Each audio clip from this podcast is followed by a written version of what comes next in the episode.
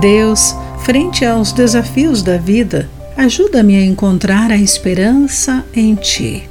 Olá, querido amigo do Pão Diário, muito bem-vindo à nossa mensagem de esperança e encorajamento do dia. Hoje lerei o texto de Patrícia Rainbow com o título Recuperando o que está perdido. Nosso pastor se preparou para as más notícias quando o seu telefone caiu acidentalmente. Perda total, certo? Na verdade, não. A funcionária da loja recuperou todos os dados do aparelho, incluindo seus vídeos bíblicos e fotos. Ela também recuperou todas as fotos que ele havia deletado e substituiu o aparelho por um novo. Como ele disse, recuperei tudo o que tinha perdido e um pouco mais. Certa ocasião, após um ataque dos violentos Amalequitas, Davi liderou a sua própria missão de resgate.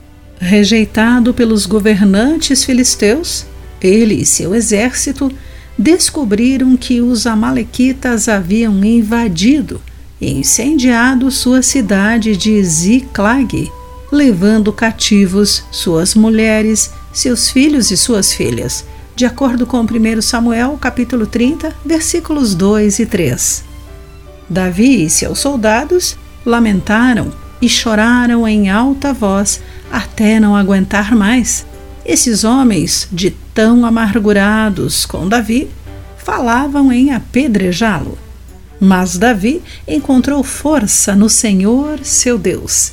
Como Deus prometeu, Davi os perseguiu e recuperou tudo o que os Amalequitas haviam tomado.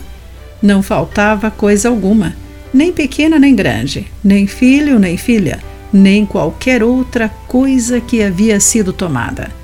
Davi trouxe tudo de volta à medida que enfrentamos ataques espirituais que nos roubam até mesmo a esperança, que possamos encontrar força renovada em Deus.